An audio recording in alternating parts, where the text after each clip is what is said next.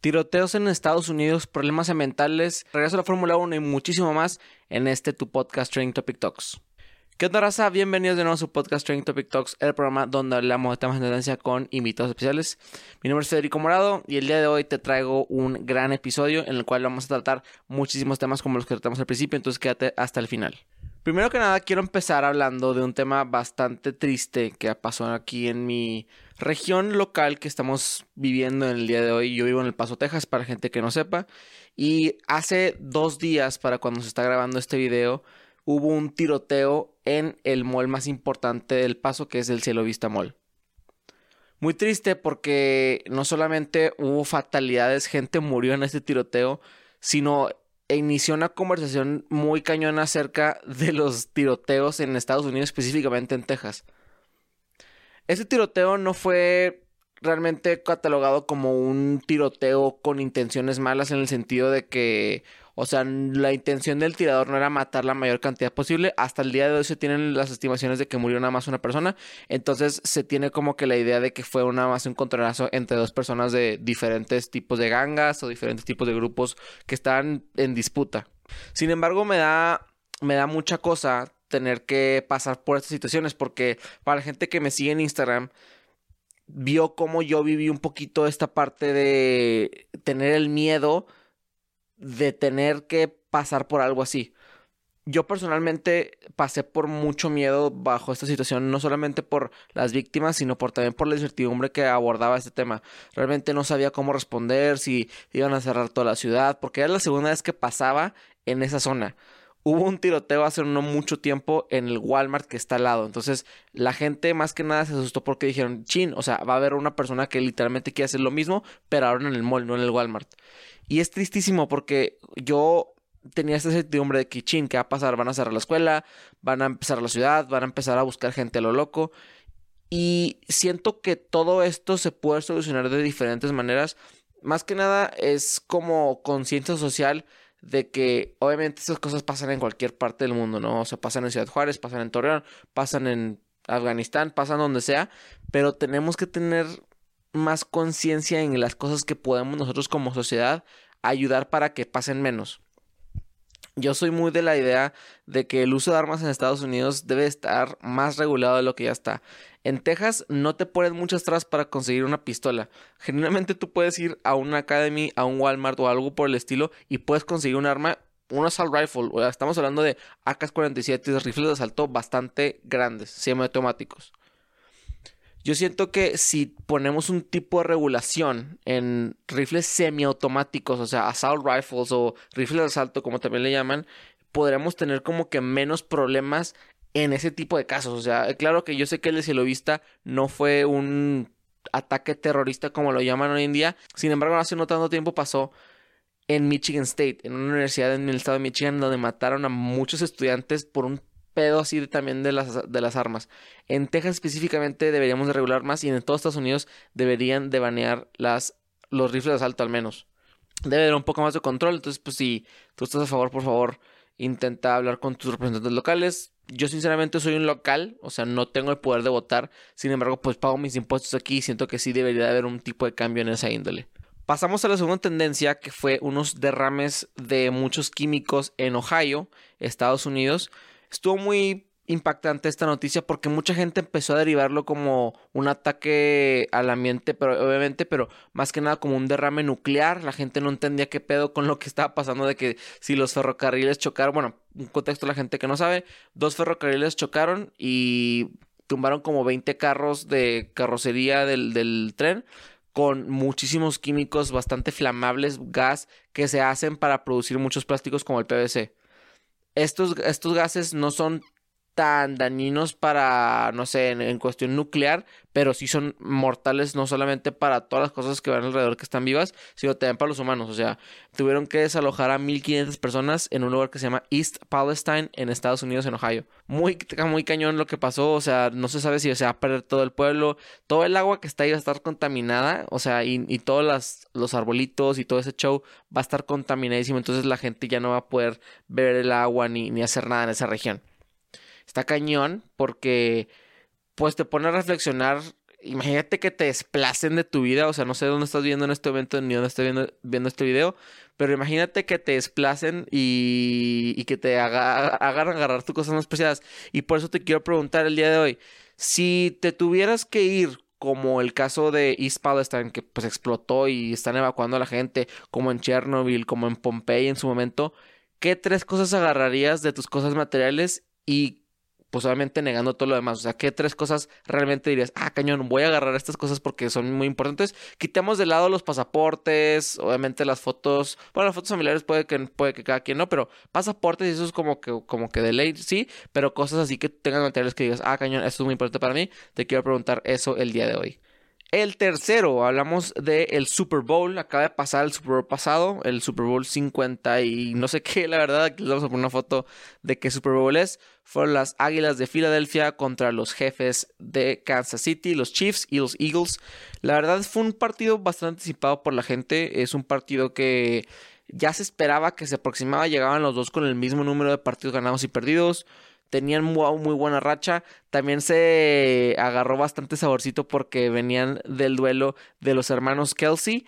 Uno era receptor, el otro también no, estoy muy seguro de qué posición era, pero eran hermanos. Entonces iban a ver ganadores de Super Bowl en la familia en esa noche en la cena familiar. La mamá se puso la chamarra de los dos equipos, el jersey. Todo estaba muy padre, la verdad, se anticipaba mucho. Personalmente el Super Bowl siento que es una excusa muy white para juntarte al mal pedo.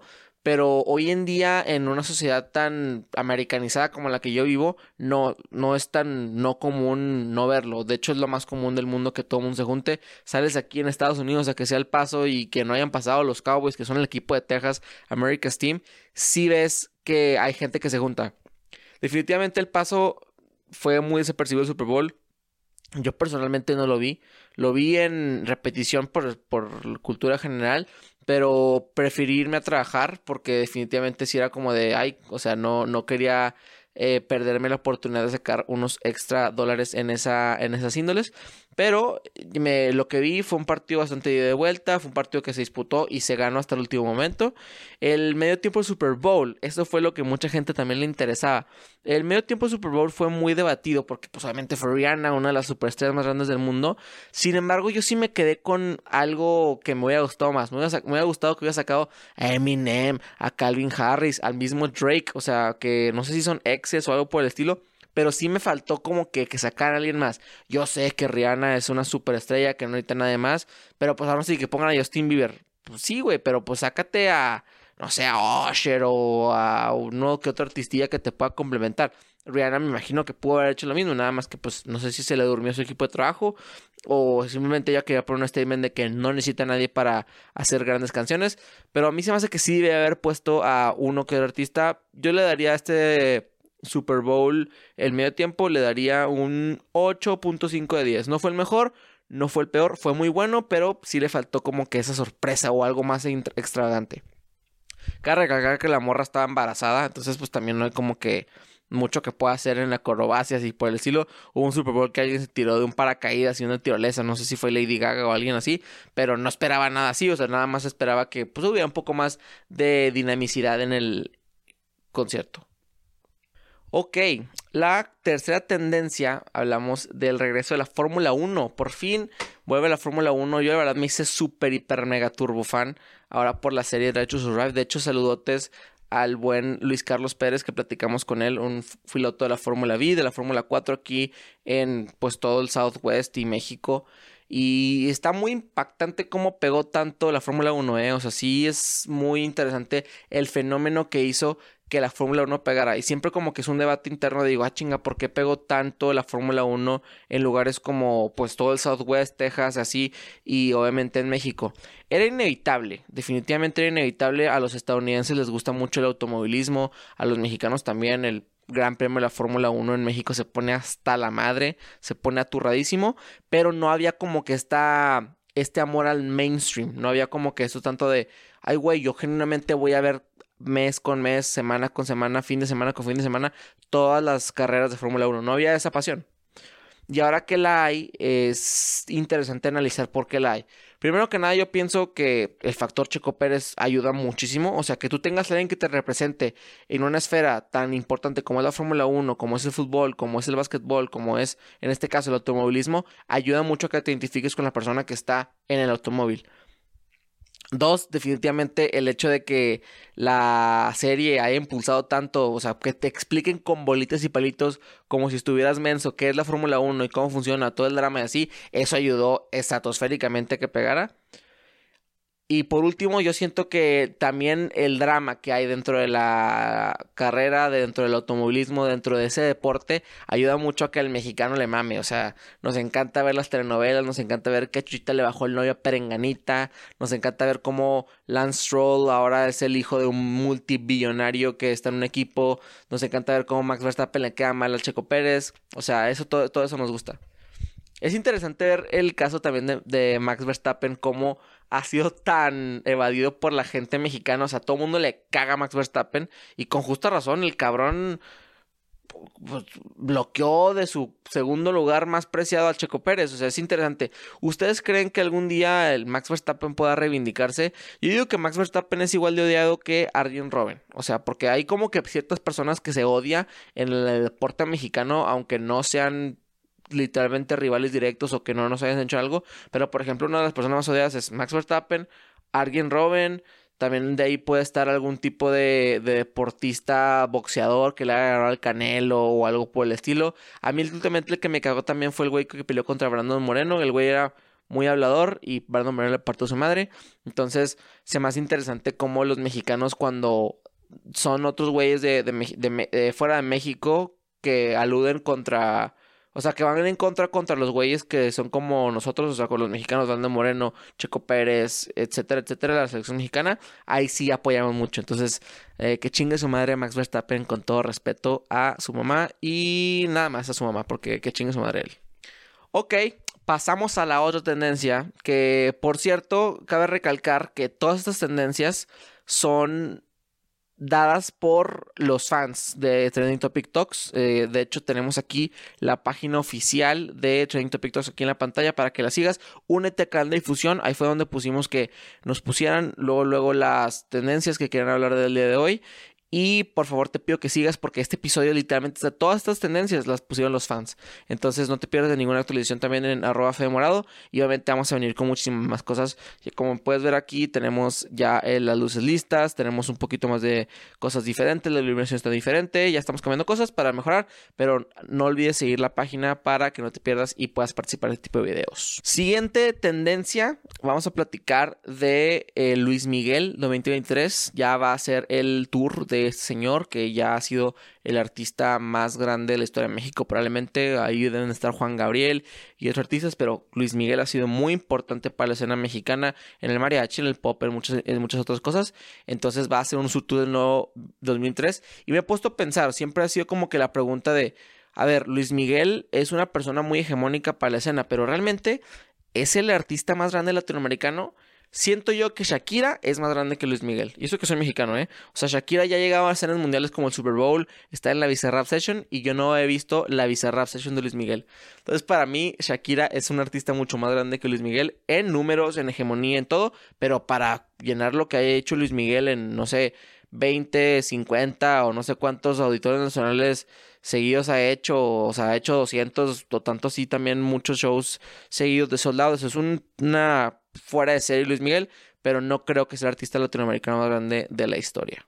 Por último, me gustaría de repetir la sección del podcast pasado que se llama Fedembow, donde hablamos del género que más me gusta, que es el género urbano latino. Pero para entrar en modo Fedembow tenemos que poner nuestros lentes de flow. Ok, vamos a empezar a platicar un poquito de música ya para acabar este video. Muchas gracias por sintonizar y por estar viendo todo esto. Primero les quiero platicar unas rolitas que les quiero recomendar. Eh, van a, recomendar cinco el día de hoy que son relativamente nuevas. Felicidades de Lenny Tavares, un perreo clásico de Lenny Tavares que realmente no lo vemos tan solo, entonces esta apuesta es muy buena. Mil canciones de Alvarito Díaz con Sensenra. Uf, rolón. Ese corito que tiene es pegajosísimo. O sea, no, no sé cómo le hacen para que sea tan pegajoso. La voz de Sensenra que se asemeja mucho a la de Polima West Coast, al de Ultrasolo y otras rolas. Entonces también ahí como que cambia un poco el flavor de un reggaetón tan intravenoso como el que nos ofrece Sensenra y Alvarito Díaz. La verdad es una joya de canción. Yesca de Nio García. No, también el, coro está como que está date, date, date, está, no, no, no lo voy a cantar aquí, no va a ser ridículo, pero generalmente es un coro muy, muy, muy pegajoso. Cosquillas de Danny Ocean y Paula Sendejas, también es una muy buena canción que acabo de descubrir esta semana. Paula Sendejas es la persona que acabo de descubrir esta semana, el día de hoy, definitivamente es la artista que a lo mejor podemos recomendar nueva. Nunca he escuchado nada de ella más que esto. Y es una canción con un tonito español, pero a la vez como muy latino. La recomiendo muchísimo. Yo la verdad voy a seguir escuchando músicas de Pablo Sandejas. Danny Ocean está pegado otra vez, ¿eh? O sea, aguas con Danny Ocean se viene un buen, muy buen 2023 para él. En mi opinión, el 2023 va a ser de dos artistas. O sea, puede ser que se lo lleven dos artistas. Quevedo o el Fercho. O sea, si el Quevedo corona bien con diferentes tipos de locaciones, puede llegar muy lejos. Pero para mí, este año se lo lleva el Fercho, porque pues Bad Bunny no va a estar, no va a estar artistas como a lo mejor llega alguien que no ha estado tan presentes, Mike Towers se viene con el álbum, pero yo, según yo, el, el, el hype y el, y el momentum que trae el Fercho en este momento no lo trae nadie. Entonces, aguas mucho con Faith, que se viene este año lleno de cosas para él. Y no duden que el 2023 sea definitivamente de los artistas más escuchados del mundo, ¿eh? O sea, porque el Firebex que tiene el Fercho es increíble. Entonces, aguas con Fercho. Por último, Big Booty de Hoswell con John Miko. Traigo pegadísima a John Miko. O sea, ya lo dijimos en el episodio de la semana pasada.